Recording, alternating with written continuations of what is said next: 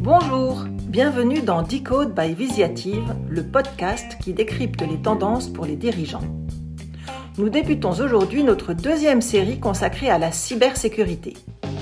Fraude au président, usurpation d'identité, phishing, ransomware, cryptolocage de données, une réalité pour beaucoup de PME qui met en danger leur pérennité.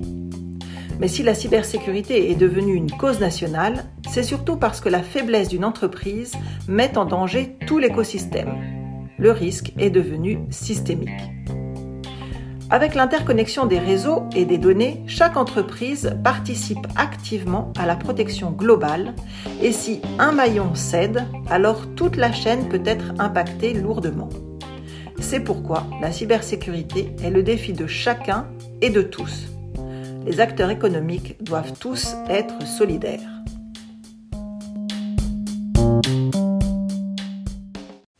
Dans ce podcast, nous allons faire un point sur la situation des PME en France et comment se protéger avec l'intervention des experts cyber de Visiative. Cette série est conçue pour vous fournir des informations précieuses pour comprendre la réalité de cet enjeu. Le cadre étant posé, passons au panorama de la situation des entreprises françaises. L'enquête Aster de juin 2023 déclare qu'une organisation française subit en moyenne 1,8 attaques réussies par an. Mais ce que précise le rapport, c'est que presque la moitié des organisations françaises, toutes tailles confondues, ont subi, en moyenne, plus de 4 attaques au cours des 12 derniers mois. Ce constat est renforcé par le baromètre du CESIM de 2022 qui montre que 60% des cyberattaques réussies impactent assez fortement le business en représentant une perte de plus de 25% du chiffre d'affaires. Cette perte peut prendre diverses formes, des perturbations ou des arrêts de la production, des compromissions d'informations ou encore un impact négatif sur la réputation de l'entreprise. On écoute Frédéric Gavois, consultant cybersécurité chez Visiative, qui illustre ce sujet. Si on prend comme exemple bah, le ransomware qui aboutit euh, à un chiffrement des données des serveurs, et bah, vous savez comment ça se passe. Après, euh, bah, les pirates prennent contact avec euh, le responsable de l'entreprise et lui demandent une rançon. il n'est pas forcément sûr de récupérer ces données parce que bah là il est il, est sous le sous la libre interprétation du pirate, hein, sous sa bonne sous sa bonne euh, sa bonne foi, on va dire, de lui restituer ses données. Et généralement, ce qu'on se rend compte aussi dans les entreprises, bah, c'est que toute la partie en amont qui doit être traitée, c'est-à-dire tout ce qui est euh, plan de sauvegarde, sauvegarde, euh, plan de reprise d'activité, bah, ces process n'existent pas. Mmh Donc, la plupart du temps, ils ne sont pas capables de se relever d'une attaque de ce type. Mmh Alors ça, c'est l'attaque qui, est vraiment virulente et qui immobilise l'entreprise et qui la prive en quelque sorte de ses données. Mais il y a aussi, si on prend le domaine de la santé par exemple ou d'autres domaines, l'exfiltration de données, de données qui sont publiées sur Internet et revendues euh, au commun des mortels. Et là, c'est la même chose parce que l'image de marque de l'entreprise ben, empathie. Euh, quand vous êtes fournisseur ou client d'une entreprise qui a subi ce type d'attaque, mais pas forcément envie de renouveler votre contrat. Mais qu'est-ce qui explique cette situation de vulnérabilité? On écoute Roch Auburtin, directeur de la sécurité des systèmes d'information de Visiative, qui décrit le contexte cyber de nos PME. Ce qu'on voit généralement, c'est quoi? C'est euh, bon déjà des entreprises avec une équipe informatique qui est assez limitée. Hein. On parle de une à deux personnes euh, et très souvent d'ailleurs où, l'informatique peut être confiée à un prestataire extérieur. Donc ils ont peu de moyens. Ils, sont toujours, ils travaillent souvent dans l'urgence et ils n'ont pas le temps de mettre en place des processus de fond. Ça, c'est un, premier point. Le deuxième point, c'est que donc, ils ne remettent pas en cause ce qui a déjà été installé. Donc, les, serveurs, par exemple, auraient pu être installés il y a 10 ans hein, par euh, un prestataire. Donc, ça, je parle de choses euh, concrètes. Il y a 10 ans, euh, ils mettaient un mot de passe sur le compte d'administrateur local de ces serveurs qui était considéré comme à peu près correct. Et aujourd'hui, c'est plus du tout le cas. ces mots de passe, là je parle d'un vrai euh, test qu'on a fait, ils étaient dans le top 20 euh, des mots de passe les plus euh, utilisés aujourd'hui. Donc pour un attaquant, c'est de l'obélite, ils ont qu'à tester les 20 premiers mots de passe et ça passe. Donc, et ça, bon, c'était, c'était installé il y a 10 ans, on n'y pense pas, on ne remet pas en cause ça, les équipes internes sont petites, les prestataires eux-mêmes, bah, si on ne leur met pas d'exigence, ils vont pas par défaut euh, faire plus que ce qu'ils devraient faire. Un prestataire qui a installé un, pare-feu, euh, il va dans son contrat, il faut vraiment vérifier est-ce qu'il met à jour régulièrement le pare-feu euh, en, termes de, firmware pour lutter contre les failles, les vulnérabilités et notamment les vulnérabilités 0D, celles qui sont qui viennent juste d'apparaître. Si vous lui demandez pas, si c'est pas marqué dans son dans son contrat, il le fera pas.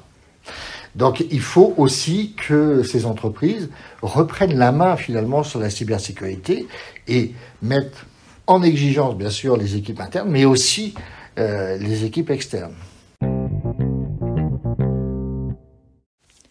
Une équipe informatique limitée, peu de moyens, peu de mise à jour des mots de passe ou des logiciels, des prestataires rarement mis en exigence. Mais attention à ne pas se tromper, la cybersécurité n'est pas l'affaire du prestataire, mais bien celle du dirigeant.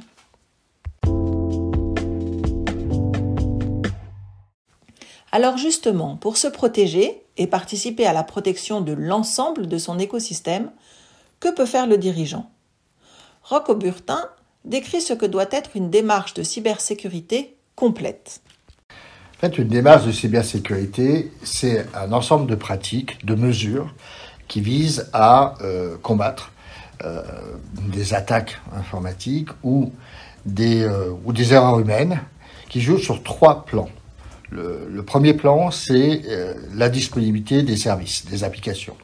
Donc, on va s'évertuer à rendre les applications les plus disponibles possibles, hein, par rapport à, l'enjeu de ces applications. Hein. Donc, évidemment, un, extranet client euh, qui doit être disponible 24 heures sur 24, où il y a beaucoup d'activités, il est très important qu'il soit disponible le plus longtemps possible.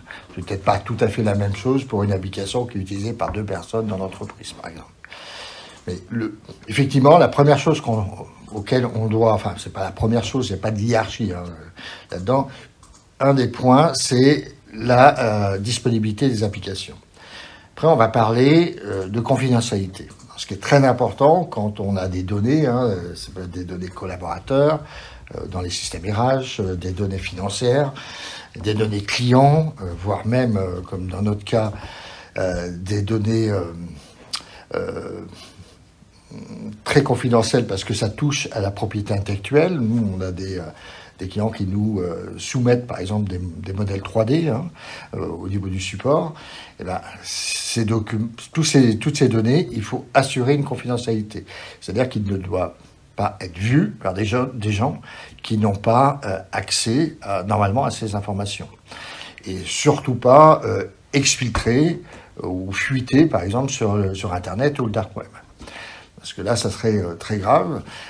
Et, c'est d'autant plus grave dès que ça touche à des données très confidentielles, comme des données euh, privées, euh, personnelles, ou, des, ou des données de propriété intellectuelle. Donc, ça, c'est la confidentialité. Et le troisième point, on doit assurer l'intégrité des données. C'est-à-dire que dans les systèmes d'information, il y a des traitements qui vont modifier ces données, il y a des utilisateurs autorisés qui doivent modifier ces données, hein, et, on doit s'évertuer à ce que ça soit que dans le cadre de ces traitements, de ces permissions que les données ont été modifiées. Et euh, un accès non autorisé, euh, par exemple d'un attaquant qui irait altérer des données, les, quand on parle d'intégrité, on parle éventuellement de suppression, voire de chiffrement, par exemple dans le cas d'un ransomware. Là, on a l'intégrité des données qui est touchée. On retient donc que la préservation de ces trois principes, disponibilité, intégrité et confidentialité des données, est l'objectif de toute action de cybersécurité. Ainsi, aucune entreprise, quelle que soit sa taille, son activité ou sa localisation, est en dessous du radar. Tout le monde est concerné à partir du moment où il y a un ordinateur et une ouverture vers l'extérieur via Internet. Il s'agit donc d'abord de mettre en place les bonnes mesures en comparaison du risque encouru. Alors, comment assurer une réelle protection? La démarche, euh, elle doit commencer déjà par une prise de conscience. Donc il faut euh, que le dirigeant euh, se rende compte euh, que la cybersécurité, c'est un enjeu très important pour sa société. Les données qu'il a, hein, ça peut être les données de, des systèmes de CAO, ça peut être les données qui sont dans son ERP, c'est un asset pour lui, pour sa société. c'est un actif. Donc ça, il doit absolument le protéger, justement, contre des problèmes d'intégrité ou de confidentialité l'impact aujourd'hui euh, de données clients, par exemple, qu'il a, lui, euh, qui serait exposé euh, sur Internet, peut être très fort. il peut être très fort en termes d'image aussi, puisqu'il aura des difficultés éventuellement à conserver ses clients ou à faire des nouveaux clients si ne montre pas un bon niveau de cybersécurité. Mais c'est un enjeu aussi business, la cybersécurité. Ça, les gens ont du mal à comprendre. C'est que euh, ça, ça permet de gagner des parts de marché, d'avoir des nouveaux clients. C'est-à-dire qu'il y a des réglementations qui vont s'imposer aux entreprises. Et finalement, si demain ils veulent pouvoir euh, continuer à faire euh, du business avec des grandes sociétés, hein, des grands donneurs d'ordre, ils seront obligés de respecter cette réglementation. Il y aura des, il y aura des contrôles, hein, donc il y aura des certifications. donc autant le faire maintenant, quoi, et d'être prêt pour pour ça. Concrètement, il s'agit surtout de chercher à réduire l'impact financier ou sur l'image de marque lié à une cyberattaque. Et pour cela, malheureusement, la technologie ne fait pas tout. Il faut travailler sur plusieurs volets en parallèle. Frédéric Gavois nous explique pourquoi. Euh, les étapes à respecter, c'est qu'il faut avoir déjà euh, une bonne appréhension du contexte et du périmètre du contexte de l'entreprise quelle est son activité, combien il y a de collaborateurs, combien il y a de postes, combien il y a de serveurs, euh, quelle est l'architecture de leur informatique. Quand on a appréhendé ce contexte, on détermine le périmètre, c'est ce que je vous disais tout à l'heure, qu'on veut protéger. Mmh Parce que, bah, je ne sais pas, euh, sans sans dégrader euh, n'importe quelle fonction à l'intérieur de l'entreprise, est-ce que le poste de la secrétaire euh, mérite qu'on investisse un budget phénoménal pour protéger des documents Word qui en plus sont accessibles publiquement. Il n'y a peut-être aucun intérêt. Par contre, aller euh, protéger le serveur de paye où il y a toutes les données personnelles des employés, par exemple, bah, ça mérite peut-être un peu plus d'attention et de moyens. apprécier le contexte de l'entreprise et déterminer le périmètre à protéger, définir la gouvernance des systèmes d'information, assurer la sensibilisation des collaborateurs, toutes ces actions s'appuient sur les référentiels reconnus de l'ANSI ou de la norme 27001. Mais dans la réalité, les TPE et les PME sont rarement à la hauteur de ces recommandations. Par exemple, l'ANSI préconise un budget cyber équivalent à 5% du budget IT et on note un réel manque de compétences et de formation des personnes dédiées au système d'information. Frédéric Gavois témoigne. Dans les TPE, les PME, euh, il y a très peu de responsables informatiques. On se retrouve confronté aussi à un manque de compétences parce que la personne qui fait office d'eux euh, n'est pas forcément euh, quelqu'un qui soit très, très compétent en la matière. On se heurte à un manque de formation, en fait, des gens qui s'occupent de l'informatique en interne dans ces entreprises qui sont soit euh, le, comptable, euh, euh, la personne qui s'occupe de la paye, le chef d'atelier, et il n'y a pas spécifiquement de personnes qui soient dédiées à cette activité. En résumé, Aujourd'hui, les entreprises sont toujours en réaction des attaques cyber et elles ont rarement un coup d'avance sur les hackers. Et nos experts sont souvent frappés de voir que les sociétés qui disent avoir été victimes d'une attaque n'en tirent aucune conséquence. C'est pourquoi Visiative a développé un diagnostic, un diagnostic cyber qui permet de sensibiliser et de pointer les risques pour pouvoir préparer l'entreprise en amont. Le diagnostic proposé par Visiative se compose de plusieurs étapes. En fait, notre diagnostic il se sépare en deux parties. On a une partie questionnaire, donc ce qu'on appelle un diagnostic de processus, là où on va poser 129 questions à notre client euh, pour voir si justement il est conforme à tout ce qui est recommandé par, euh, bah, par l'ISO 27000 et euh, par l'ANSI. Mener une véritable politique de cybersécurité, c'est un plan sur deux ou trois ans. Ce n'est pas une action ponctuelle, car il s'agit de changer de culture. La cybersécurité, c'est l'amélioration continue en action. Nos experts précisent que les sociétés accompagnées par Visiative montent leur niveau de maturité en sécurité informatique en assurant la couverture de tous leurs postes en moins de 10 mois. La prise de conscience est là, mais l'action pas encore. Seulement 20% de nos clients qui ont réalisé un diagnostic cyber mettent réellement en action l'intégralité du plan de remédiation.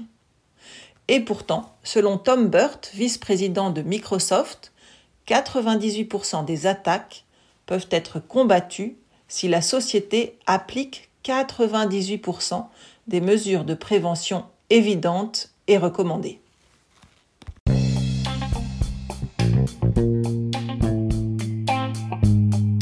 Vous l'aurez compris, la sécurisation des systèmes d'information est un exercice de longue haleine qui demande aux entreprises de se préparer pour pouvoir agir rapidement en cas de cyberattaque et aussi d'en tirer des conséquences pour s'améliorer. Mais avant toute chose, les entreprises doivent être conscientes qu'une démarche de cybersécurité se conduit dans la durée, qu'il faut savoir s'évaluer, se tester régulièrement et mettre à jour ces technologies pour se préparer à d'éventuelles attaques. Vous trouverez dans notre dossier cyber source de pérennité la liste des 10 actions de protection à mener. Merci d'avoir écouté ce podcast. J'espère que ce premier épisode vous aura donné envie d'écouter les suivants sur la sensibilisation des collaborateurs, la réglementation et les enjeux de la certification, ou encore l'informatique industrielle. Vous pourrez aussi consulter notre point de vue sur visiative.com. À bientôt!